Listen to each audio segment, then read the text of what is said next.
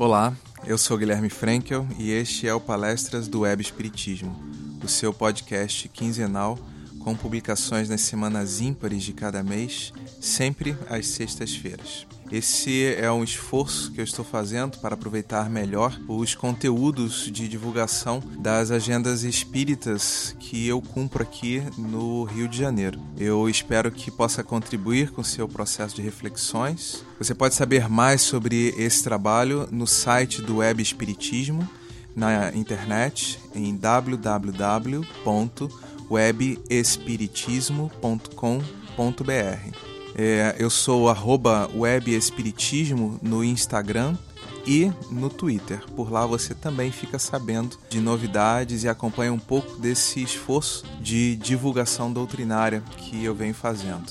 Você pode também assinar o feed desse podcast no seu agregador favorito, como o Spotify, como o Deezer ou como o próprio agregador do Google. Basta acessar o endereço anchor.fm barra palestras do Web Espiritismo. Tudo junto. Vamos à palestra?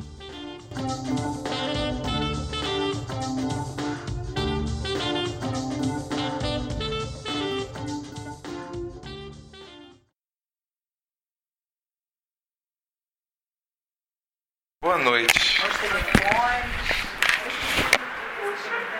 A gente um convite gostoso, né? Tivemos a oportunidade de estar aqui na casa, trabalhando com crianças e jovens, trabalhando aqui nessa reunião. Aí a vida dá umas reviravoltas, assim, a gente fica tendo que fazer mudanças, né? Tendo que fazer ajustes para nos adaptarmos às realidades novas que se apresentam, aos desafios novos que se fazem concretos e eu acredito que esse talvez, quando a Pérola me passou o tema, eu fiquei pensando nisso.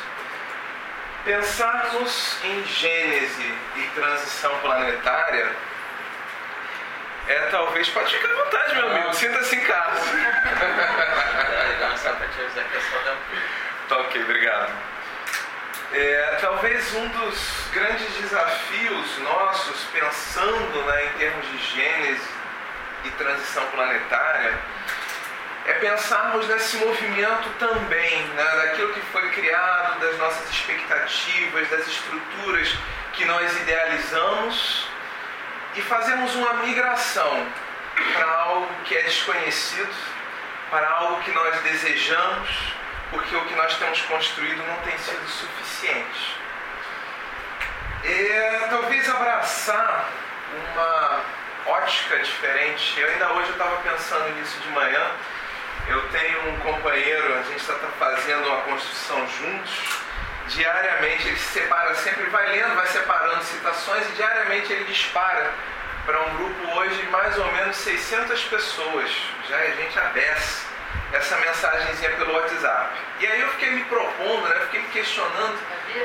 É Alvira. É eu fiquei me questionando, incomodado, né? Porque eu sou um cara que gosta de dialogar. E essa coisa passiva, você só consome e a cabeça vai a mil e não faz nada com aquilo, eu falei, agora eu vou provocar ele de volta. Então eu comecei a responder. E ele postou, não sei se foi de hoje ou de ontem, que eu estava com as mensagens meio atrasadas, mas ele estava postando, ele postou uma mensagenzinha que fala sobre essa coisa né, da transformação, essa coisa do desapego, ou pelo menos foi por onde eu fui lendo. Né? E um, um detalhe que me saltou muito forte, né, acho que talvez em função do estudo que a gente está organizando, é que a felicidade, do ponto de vista espiritual, como a doutrina espírita propõe, ela é um cenário onde nós devemos estar nos movimentando dinamicamente. Onde a única coisa certa é o amor que se sobrepõe à justiça, como o próprio texto de Emmanuel traz, né, numa daquelas frasezinhas. É essa percepção de que muito mais do que o justo pelo justo, muito mais do que o receber as consequências daquilo que nós fazemos, é ofertarmos um espaço dinâmico para que nós possamos nos construirmos, para que nós possamos desenvolver nossas competências. E por que eu estou trazendo isso? Porque a gente está mais ou menos acostumado a uma mesma estrutura há um pouco mais de 4 bilhões de anos. E a gente tem que dar uma mudança nessa organização. Então, para a gente ficar em mente esses pontos. Né? Primeiro, felicidade do ponto de vista espiritual tem a ver com dinamismo, com fluxo de energia, com um processo dialético com todo, toda a criação da qual nós também fazemos parte. A outra questão é que falarmos de Gênesis, a gente está falando de um ponto de partida. Então, esse ponto de partida é um ponto que vai ter que ser modificado, vai ter que sofrer mutações, até que a gente consiga atingir esse campo dinâmico, esse campo dialético com mais plenitude. A outra coisa que eu acho que é muito importante para a gente é que a gente precisa refletir mais fora dessa caixinha, dessa casa habitual, né? É, a gente fica tão apegado ao nosso planeta, à nossa casa, à nossa estrutura, às nossas expectativas, aos nossos modelos, que às vezes a gente não está vendo as coisas que estão imediatamente à nossa volta, que poderiam estar facilitando as nossas jornadas. Eu digo isso com relação à perspectiva espiritual e como nós olhamos para ela. Então a gente vai construir um pouquinho em cima desses patamares né, para a gente se achar. Bom, é, eu queria começar com uma provocação antes de eu entrar com um videozinho. Quem é que acha que o país está melhor do que há 10 anos atrás? Levanta a mão.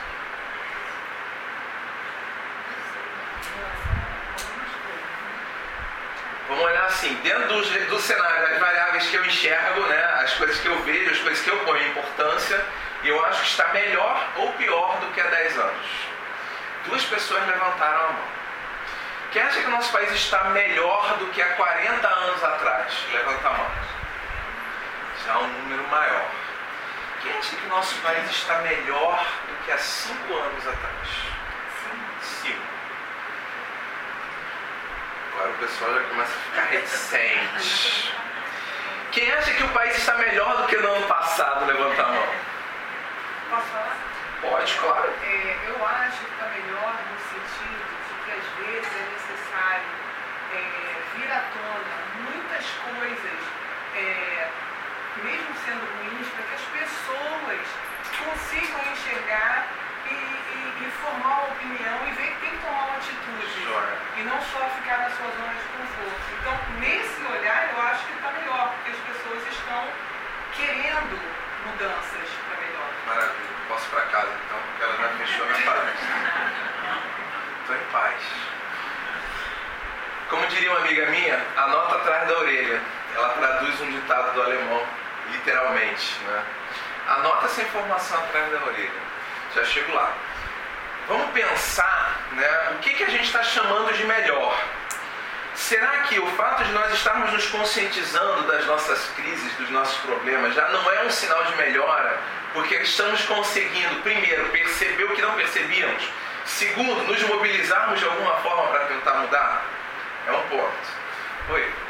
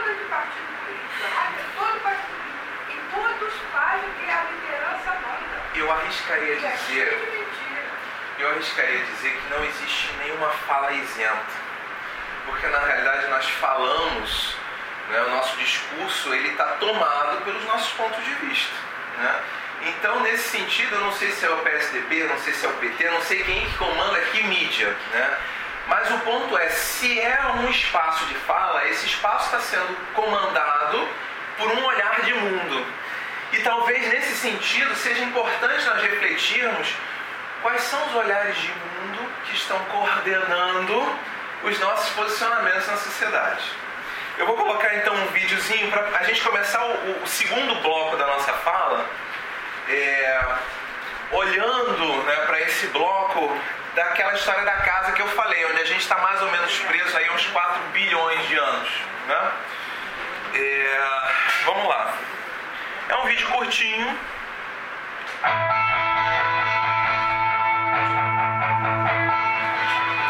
Estava muito alto, desculpe.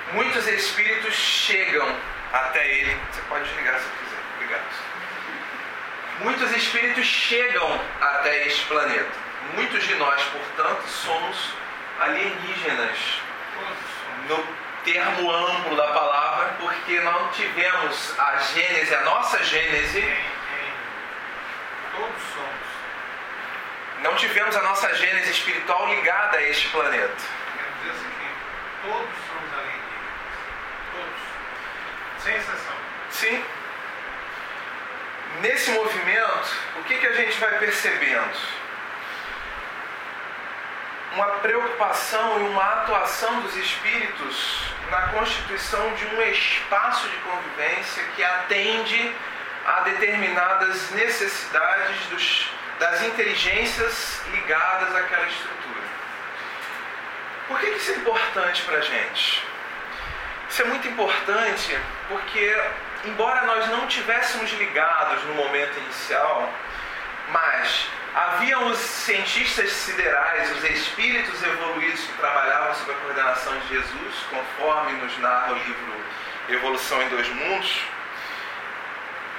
que se propuseram a construir este espaço de desenvolvimento de inteligências. A cada estrutura material nós tivemos inteligências espirituais, princípios inteligentes a elas ligadas. E através dessas ligações, essas inteligências foram desenvolvendo suas competências. À medida que amadureceram, foram sendo retiradas deste planeta e sendo ligadas a outras estruturas planetárias. De tal sorte que até hoje nós vivemos esse processo de alguma forma há princípios inteligentes ligados a tudo que é material. São inteligências que vão se desenvolver, vão descobrir a sua potência espiritual, vão perceber-se como espíritos. Mas em paralelo, com espíritos desencarnados, com inteligência superior, que coordenam esse processo, que mantêm uma estrutura coesa, que garantem uma sequência de acontecimentos, como se fosse numa escola, para que faça sentido. E também um conjunto de espíritos que ora estão desencarnados, ora estão encarnados, que estão num movimento de humanização e de construção da sua futura angelitude. Estes somos nós.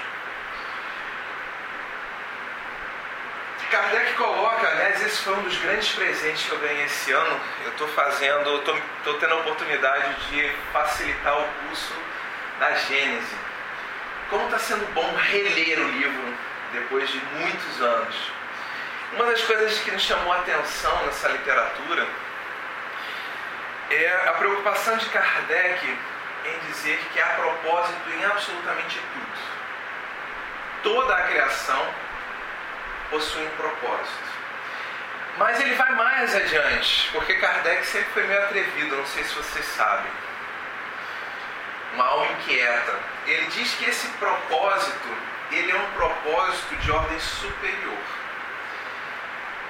Propósito este que tem que ser o de tornar as inteligências cada vez mais capazes, cada vez mais aptas. Ou seja, há um movimento de progresso que responde à história do planeta, mas não só do nosso planeta, a história do nosso sistema solar, a história da nossa galáxia, a história de todas as estruturas do universo. Tudo está coordenado, tudo está estruturado de uma forma ascendente, de uma forma crescente, em que as, as reações materiais vão acontecendo provocadas por inteligências para levar outras inteligências a um movimento de progresso contínuo até a perfeição. Essa talvez seja uma das nossas grandes conclusões, assim, muito importante. Porque tem uma galera que costuma dizer que não consegue enxergar propósito nas coisas. Talvez o que a gente precise seja dar um passo atrás, conforme eu provoquei nas perguntas Talvez hoje a gente não veja o país como um país melhor do que há um ano. Mas com certeza quando nós olhamos para 50 ou 100 anos, nós vemos que o nosso país está melhor. Basta pensar na quantidade de pessoas que vivem no país, basta pensar na quantidade de construções, basta pensar no volume de progresso tecnológico e humano que nós realizamos. Só para citar um dado interessante, sabem qual era a expectativa de vida na virada ali em 1920? 30 anos. Qual é a expectativa de vida hoje? Para quem nasce hoje no Brasil, a expectativa média, a expectativa de vida é de 75 anos. Ou seja, em 100 anos, nós mais do que dobramos esta expectativa de vida. Se isso não é sinal de progresso, se isso não é sinal de melhora, então talvez nós tenhamos que nos questionar. Oi? Eu, eu sou do tempo, 68 anos. Eu sou do tempo de é, uma escolaridade, as pessoas davam aula com amor, é, o ensino era forte, era poderoso ensino. Mas as escolas públicas, as crianças não sabem escrever, faz o ginásio, é só passar, só passar. E ninguém dá jeito nenhum. Então isso é um atraso. Isso é sinal que o país vai ficar certo, atrasado, enquanto está todo mundo adiantado. Veja bem, como eu te coloquei, né, como eu coloquei no início para todos, sempre que nós olharmos para um aspecto, a gente vai poder dizer, olha, em relação, nesse aspecto, em relação a tantos anos houve atraso, houve melhora, em relação a tantos séculos houve atraso, houve melhora. Eu te diria o seguinte, talvez olhando para o olhar das reformas escolares de 30, de 60 e poucos, talvez a gente possa pensar como atraso. Mas se nós olharmos para o processo escolar de 170 anos atrás, de 400 anos atrás, mesmo esta estrutura ruim já é uma estrutura melhor do que aquela. O que, que eu estou dizendo com isso? A gente está o tempo todo dando passos para frente e dando uns passos para trás para poder avançar mais à frente. À medida que a gente percebe que cometeu um equívoco, as consequências desse equívoco nos levam a tentar acertar. É ou não é? Nós nos movimentamos. Talvez a melhoria desse processo da educação, como você citou, não seja algo que você vá ver. Talvez não seja algo que eu vá ver nos meus 42. Talvez seja algo que o meu filho aos 11 também não vá ver. Mas a gente vai construindo. E a gente vai transformando, a gente vai melhorando o tempo todo. Mas o que é importante a gente pensar é que o coletivo, o conjunto de tudo, tem melhores. É, todas as estruturas materiais, conforme Kardec nos diz, a partir de seus estudos da doutrina, é, têm um propósito, se organizam, se estruturam com o propósito de nos provocar ao desenvolvimento intelecto barra moral. É, é claro que quando a gente tem pouco distanciamento histórico, a gente tem dificuldade até mesmo de fazer avaliações. A gente tem dificuldade de olhar. Os primeiros estudos concretos sobre os resultados da Segunda Guerra Mundial começam a ser organizados agora. A guerra terminou em 45 só hoje, estudando a geração, a geração seguinte e a outra, é que os cientistas estão conseguindo olhar com maior capacidade para os danos, para os traumas, para as conquistas, para as desorganizações que a guerra construiu, para tirar suas teorias, para organizar os seus olhares.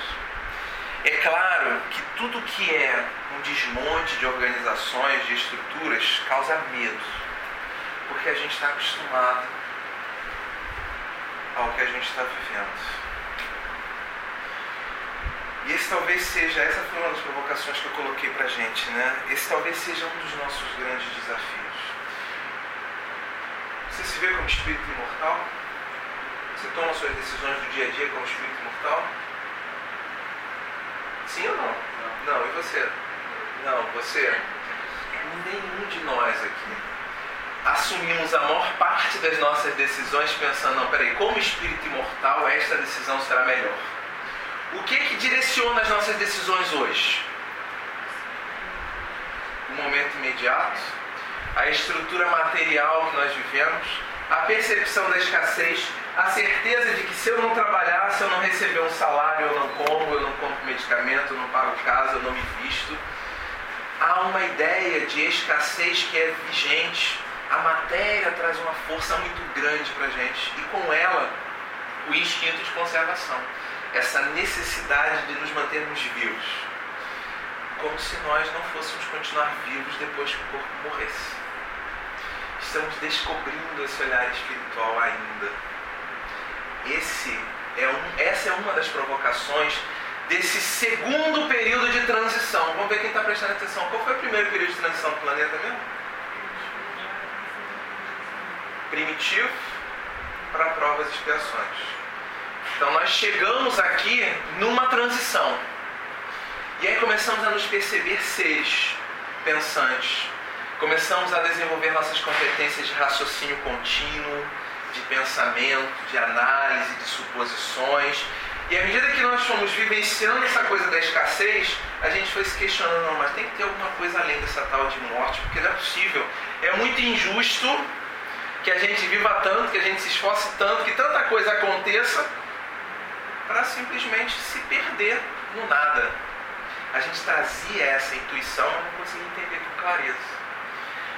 Nós levamos pouco tempo só alguns milhões de anos para conseguir entender que existe uma dimensão espiritual e começarmos a nos percebermos como espíritos. Olha como é que essa coisa da transição é difícil. Imagina o dia que nós tivermos a certeza absoluta que somos espíritos imortais, que não vamos deixar de existir sob circunstância nenhuma, que Deus sempre provê as nossas necessidades, que o universo é de amor, que a gente só sofre porque ainda não aprendeu. Desafiozão, né? Como é que a gente se posiciona nessa hora diante do fato da nossa encarnação estar tá ficando, chegando assim perto do finalzinho, lá pelos 150 anos? Eu gosto de ser otimista, assim ninguém sai desesperado. Eu vou me posicionar com harmonia ou com alegria? Dentro desse contexto que eu apresentei para vocês. Você tem. Já me percebo espírito imortal. Você com essa percepção, tá?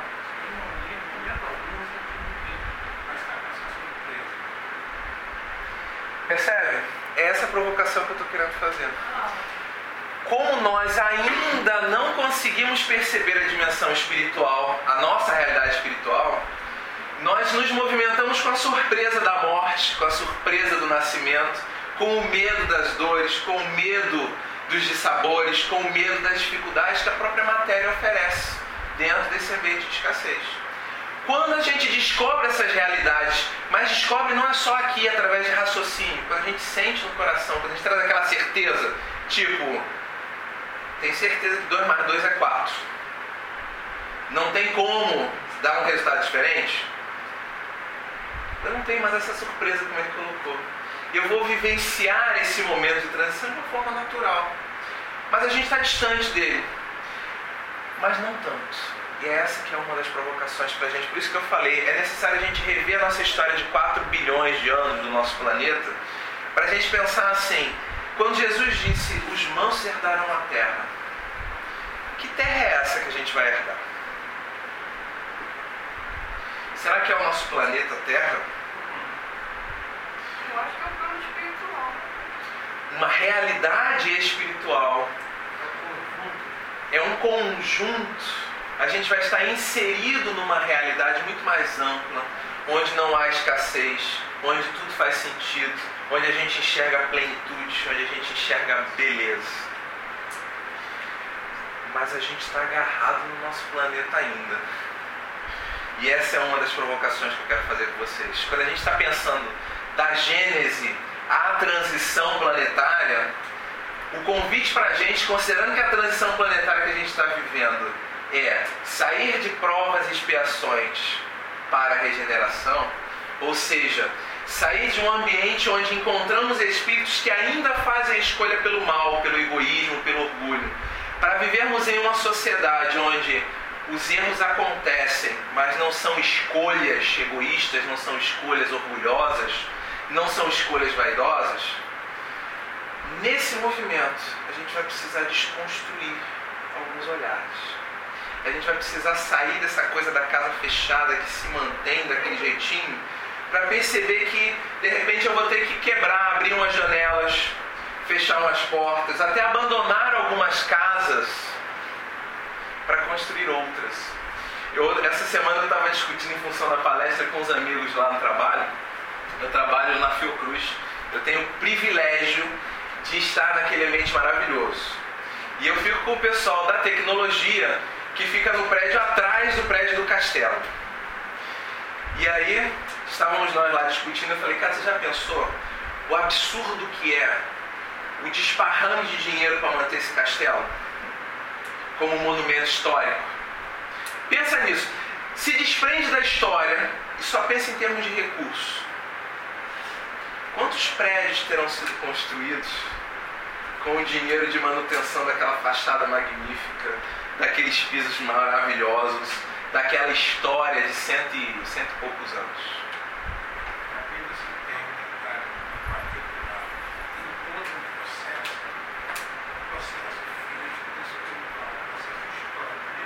Sim. E essa é a provocação. Que estruturas nós precisamos manter e que estruturas nós já podemos nos liberar?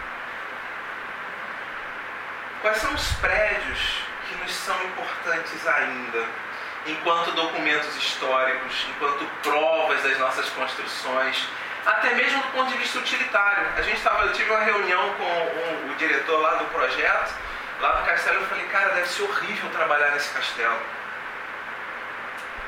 O cara não tem direito nem a botar um ar-condicionado, porque ele não pode fazer obra na fachada. Olha como é interessante. Imagina aquele calorzão de 40 graus, o sol batendo na tua sala, o máximo que você consegue é botar um ventiladorzinho e abrir a janela. Vocês conseguem se imaginar num lugar desse? difícil a gente se imaginar, né? Em contrapartida, o prédio do outro lado da Avenida Brasil, que foi um dos últimos que a Fiocruz construiu, é um prédio magnífico em termos tecnológicos. Perfeitamente dentro dos padrões arquitetônicos atuais, com os espaços pensados para os fazeres que acontecem naquele prédio, vidros blindados por conta da comunidade que fica logo na sequência todo climatizado, com segurança, com roleta, com banheiro, tudo bonitinho, tudo bem organizado para receber um monte de gente. O que, que a gente mantém e o que, que a gente abre mão? Essa é uma reflexão e eu trouxe esse ícone do castelo porque é provocativo. Pensar em 100 anos de castelo, a gente fez, a gente celebrou isso agora recentemente. Pensar em cento e poucos anos de castelo é pensar em cento e poucos anos de construção de saúde pública, de pesquisa, de esforço, de muito suor, de muito trabalho, de pessoas apaixonadas que ajudaram a construir um país em termos de saúde. Aquele prédio é um ícone muito maior do que todo o dissabor que é trabalhar nele. Muito maior a tal ponto que nós precisamos daquele ícone para nos lembrar o tempo todo do esforço que precisamos realizar, de quanto ainda precisamos trabalhar na nossa sociedade.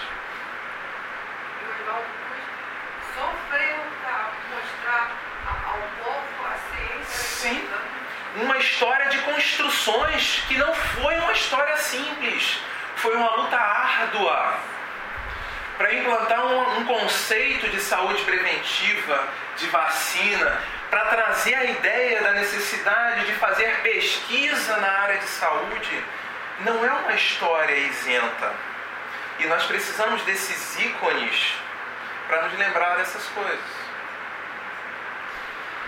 É, se a gente fizer uma analogia de olhando para dentro de nós, quantos prédios históricos nós estamos mantendo nos nossos sentimentos, ao contrário de estar construindo prédios funcionais? Essa é a provocação que eu ia começar a abrir agora. Porque a gente olha do que está fora e aí a gente começa a pensar em termos do que está dentro. A nossa sociedade está nesse processo dialético de botar recursos monumentais para manter algumas estruturas e criar outras novas em outros campos. E portas adentro dos nossos corações. Quais são os esforços que nós temos feito para manter, para garantir a estrutura de determinados sentimentos, algumas formas de pensar, algumas formas de sentir? Esforços que nos lembram, que nos recordam, por exemplo, o valor de humanidade, que nós ainda não conseguimos construir com plenitude. Basta nós olharmos para a quantidade de pessoas que estão morando nas ruas e a nossa sociedade ainda não consegue se organizar para acolhê-los de uma forma diferente. Basta pensar na indiferença com que nós olhamos para um grupamento enorme de pessoas. E aí, nesse movimento, eu faço inclusive algumas falas provocativas, porque num movimento de tanta violência urbana, nós tendemos a olhar para o criminoso como o mal da sociedade.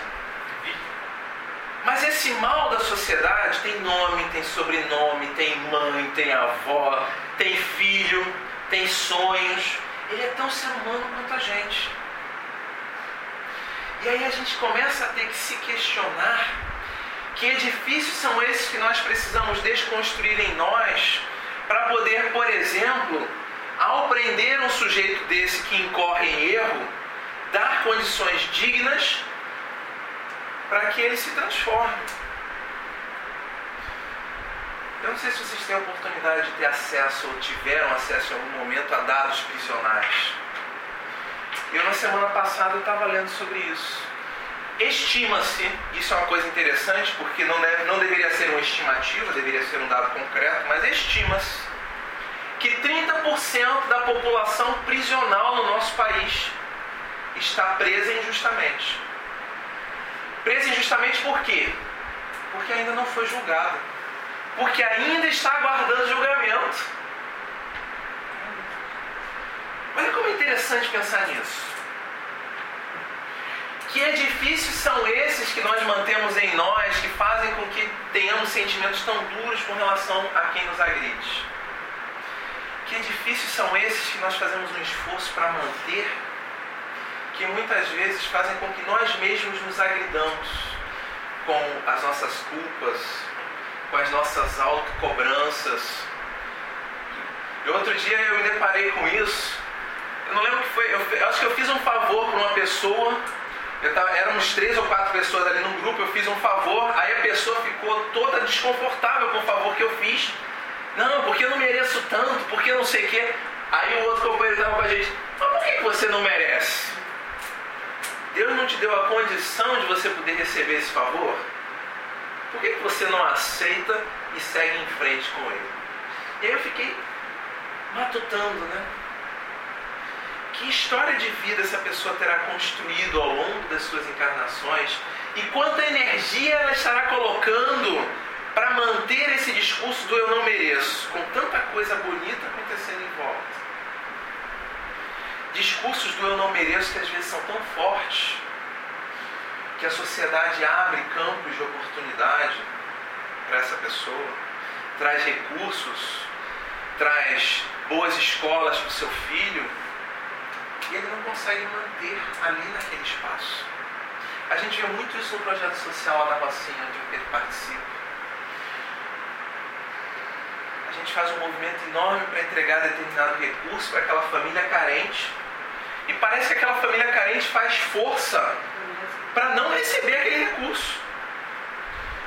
Na semana retrasada a gente estava vivendo com uma história dessa. A pessoa toda desdentada, cheia de problema dentário, movemos mundos e fundos para conseguir um atendimento odontológico, conseguimos. Tem três semanas que essa pessoa não consegue ir à consulta. Não é falta de dinheiro, porque nós demos o dinheiro da passagem. Não é falta de mapa para chegar. Não é falta de oferta de alguém para ir com ela. Ela simplesmente não consegue fazer um movimento interno de lutar por si mesma. Essa coisa dessa energia que a gente coloca para manter determinados prédios. Que Ela às tem vezes. bloqueio. Oi? Ela tem bloqueio. Sim, eu estou trazendo um exemplo. E quantos bloqueios nós trazemos? Quantos bloqueios nós temos? Bloqueios que às vezes se manifestam em coisas simples do dia a dia, mas que não fazem, não, não permitem que a energia flua, que as coisas se transformem. Às vezes bloqueio pelo simples medo, porque eu não sei o que que tá. Né? E aí, quando eu acertar minha boca, quando eu acertar meu sorriso, o que, que vai ser? Eu acho que a zona de conforto de muita gente, às vezes, ainda é o estado de vítima. Ela se vitimiza, ela é pobre coitada, e às vezes sair disso gera um medo, porque exatamente você não sabe o que vai ser dali em diante. Às vezes até medo da cobrança. Sim. Eu conheci uma pessoa que era analfabeta, e ela era analfabeta por convicção. Porque ela dizia assim, o dia que eu aprender a saber ler e escrever, as pessoas vão me ajudar menos. Olha como é que a sociedade vai me cobrar porque eu sei ler e escrever. E eu não sei se eu tenho força para pagar esse preço que me vai ser cobrado. Olha como é interessante a coisa da energia que a gente coloca na manutenção daqueles prédios internos que às vezes estão caindo aos pedaços. Aqui em Botafogo tem um. Me chamou a atenção por conta da, da casa da Firjan, que está sendo inaugurada, né? O quarteirão do outro lado da Mariana. Não sei se vocês já prestaram atenção, presta atenção. Tem uma casa, uma casa de esquina, que na realidade é só a parede externa. Não tem mais nada, é um terreno. Ah, sim, na esquina, com a São Clemente. Gente, eu tô com 40 anos. E eu acho que assim, eu com certeza eu afirmo que pelo menos dos 16 anos de idade até o presente, eu não me recordo de nada funcionando naquele lugar. Aquilo é um terreno baldio há pelo menos 30 anos. E a casinha do lado também é outro espaço absolutamente precário, caindo aos pedaços. Quanta energia a família que mora ali não estará investindo, talvez para manter aquilo? Quando talvez pudesse dar um salto diferente. Eu não sei qual é a história, mas esse medo do fazer diferente. Tem um conto taoísta que eu gosto muito, que ele trabalha muito essa dimensão. O monge com seu discípulo estavam viajando, chegaram numa região para iam precisar dormir, passar a noite. Chegam lá naquela, estra... naquela, naquela regiãozinha ali, tem uma fazendinha muito precária, com a cerca toda, toda esfarrapada, fazenda toda ruim. Tinha só uma vaquinha esquálida lá no pátio. Mas a família foi super solícita. Todo mundo miserável, todo mundo magrinho, todo mundo mal cuidado, mas receberam o monge o discípulo como reis.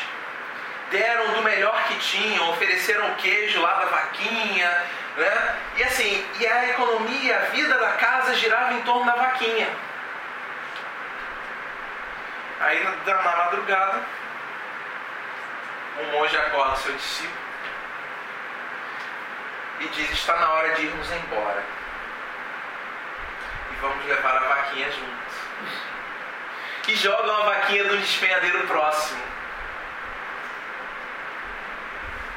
O discípulo fica tomado por aquele sentimento de culpa, por aquela preocupação, mas afinal de contas ele era o discípulo.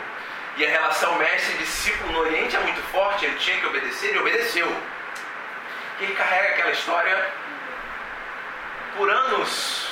Ele carrega aquela energia daquele mal que ele fez àquela família por anos. Ele carrega aquela incerteza, o que terá sido daquela família que eu prejudiquei por anos.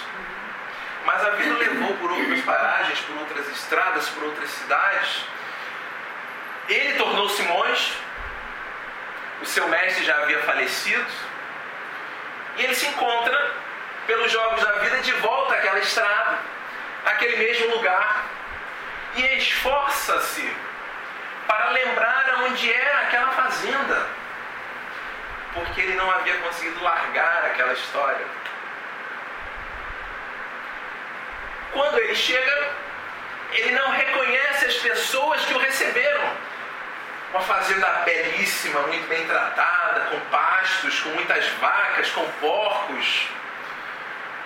Uma casa muito maior, tudo muito bem cuidado. As pessoas daquela casa, todos muito bem nutridos, todos corados, todos saudáveis. E ele pergunta: o que havia sido daquela família que ele havia conhecido há X anos? E para sua surpresa, era a mesma família que exatamente porque a, vaquinha sumiu, eles não sabiam o que tinha acontecido com a vaquinha. Eles foram obrigados a reformular aqueles recursos, a reorganizar aquela energia, a direcioná-la para outros canais, para superar, para achar uma outra solução, porque a única solução que eles conheciam não estava mais disponível. É natural no nosso dia a dia que nós venhamos a manter na nossa vida ou a sentir os ódios, as raivas, os rancores. Faz parte dessa dimensão humana nos frustrarmos, nos indignarmos. Mas talvez a grande pergunta para nós seja o que estamos fazendo com esta energia?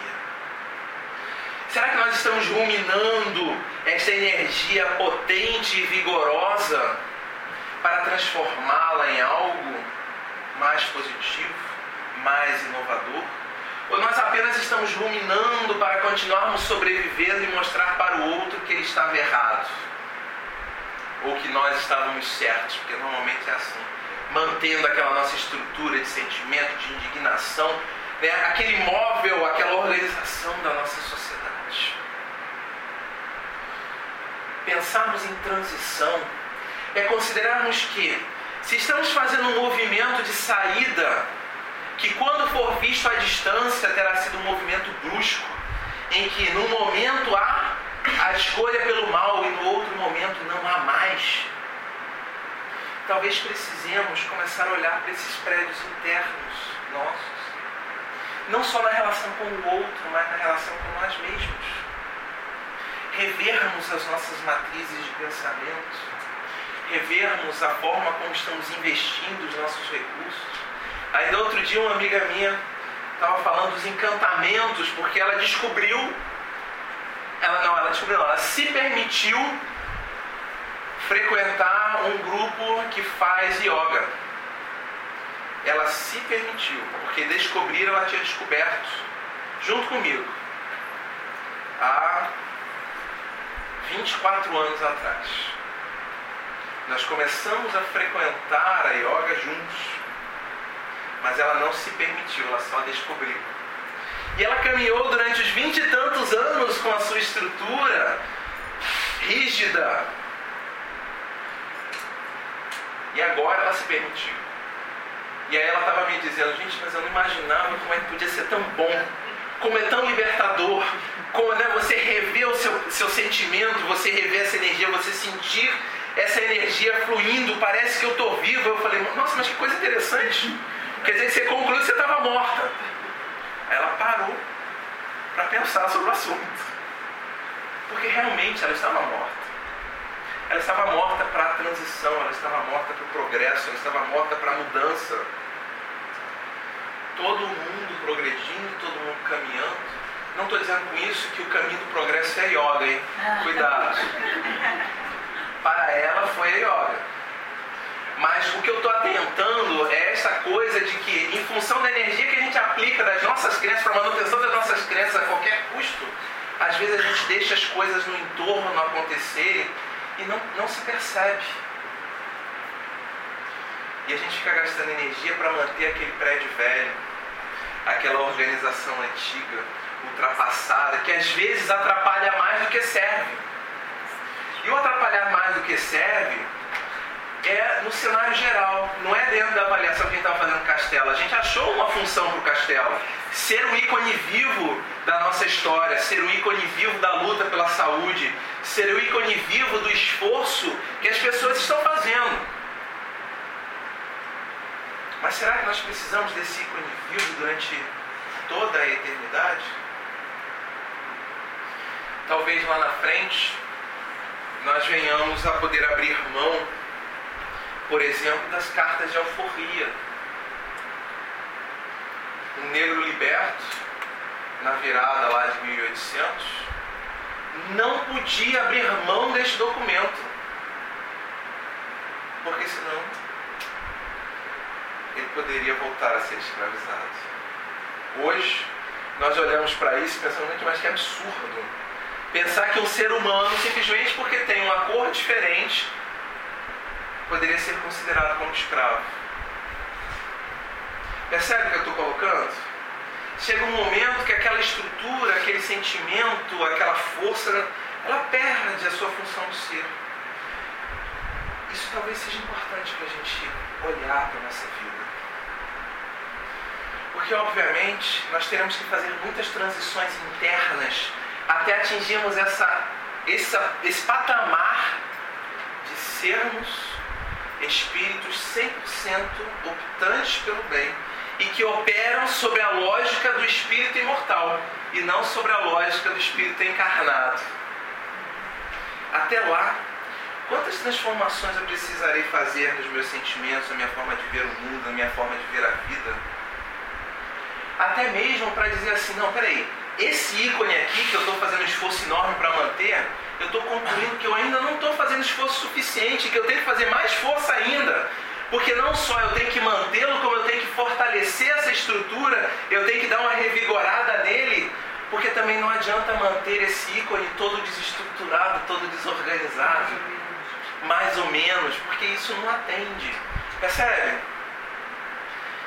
pensarmos da gênese à transição planetária é pensarmos que nós estamos nesse movimento de transformação, de transição sistematicamente e que cada dia da nossa vida é o dia de darmos mais um pequeno passo, mas que principalmente dentro desse movimento onde estamos rumando para a plenitude, onde o universo material responde às nossas demandas e necessidades espirituais, é minha obrigação entender como é que Deus ama a cada um de nós individualmente, perceber como Ele tem nos atendido em nossas necessidades, para que possamos receber essas ofertas e direcioná-las de forma mais otimizada, de forma mais apropriada.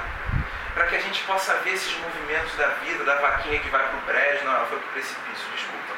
Da vaquinha que vai jogada no precipício, do emprego que acaba, do celular que é roubado, né, é, do, do patrão difícil, para que a gente possa enxergar essas, essas adversidades não apenas como meras adversidades construídas para nos tirar do sério, mas como movimentos necessários para que nós construamos estruturas espirituais mais seguras e de felicidade. Ou seja, reformarmos a nossa casa ela é linda, ela é maravilhosa, mas às vezes a gente tem que derrubar uma parede, passar uma mão de tinta no canto, trocar um móvel de lugar, instalar uma tomada nova diferente, investir parte dessa energia que a gente tem em modificar alguma coisinha. E quando a gente faz isso em casa, não é tão bom que a gente possa fazer isso portas adentro dos nossos corações também. A doutrina espírita nos aponta para essa necessidade de transpormos a dimensão material para sermos muito mais felizes do que nós sequer imaginamos que possamos ser. Isso é muito sério.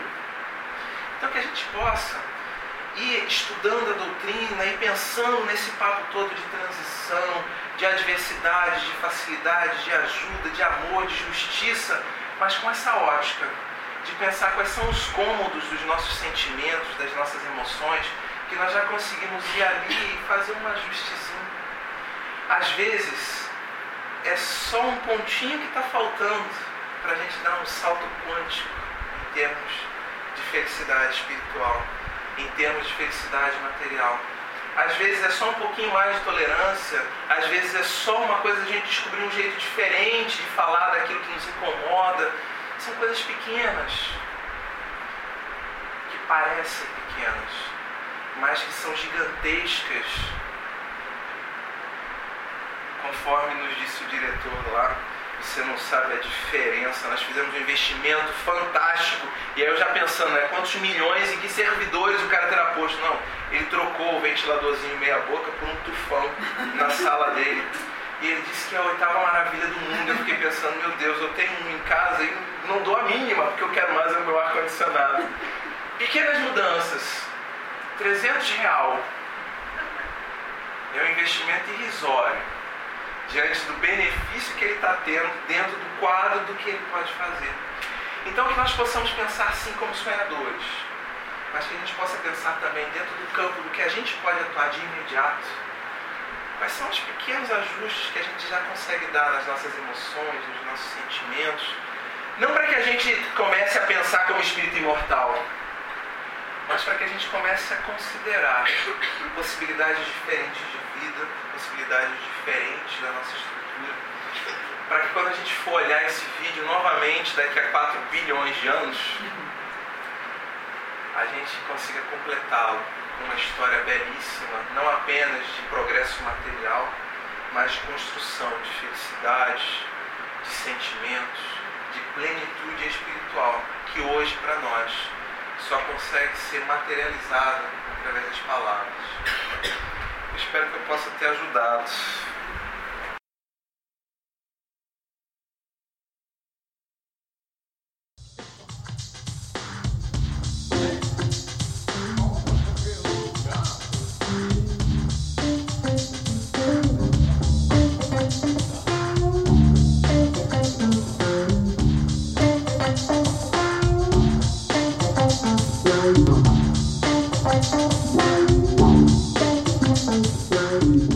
Essa foi mais uma palestra do Palestras do Web Espiritismo, o seu podcast quinzenal com publicações nas primeiras e terceiras semanas de cada mês, sempre às sextas-feiras.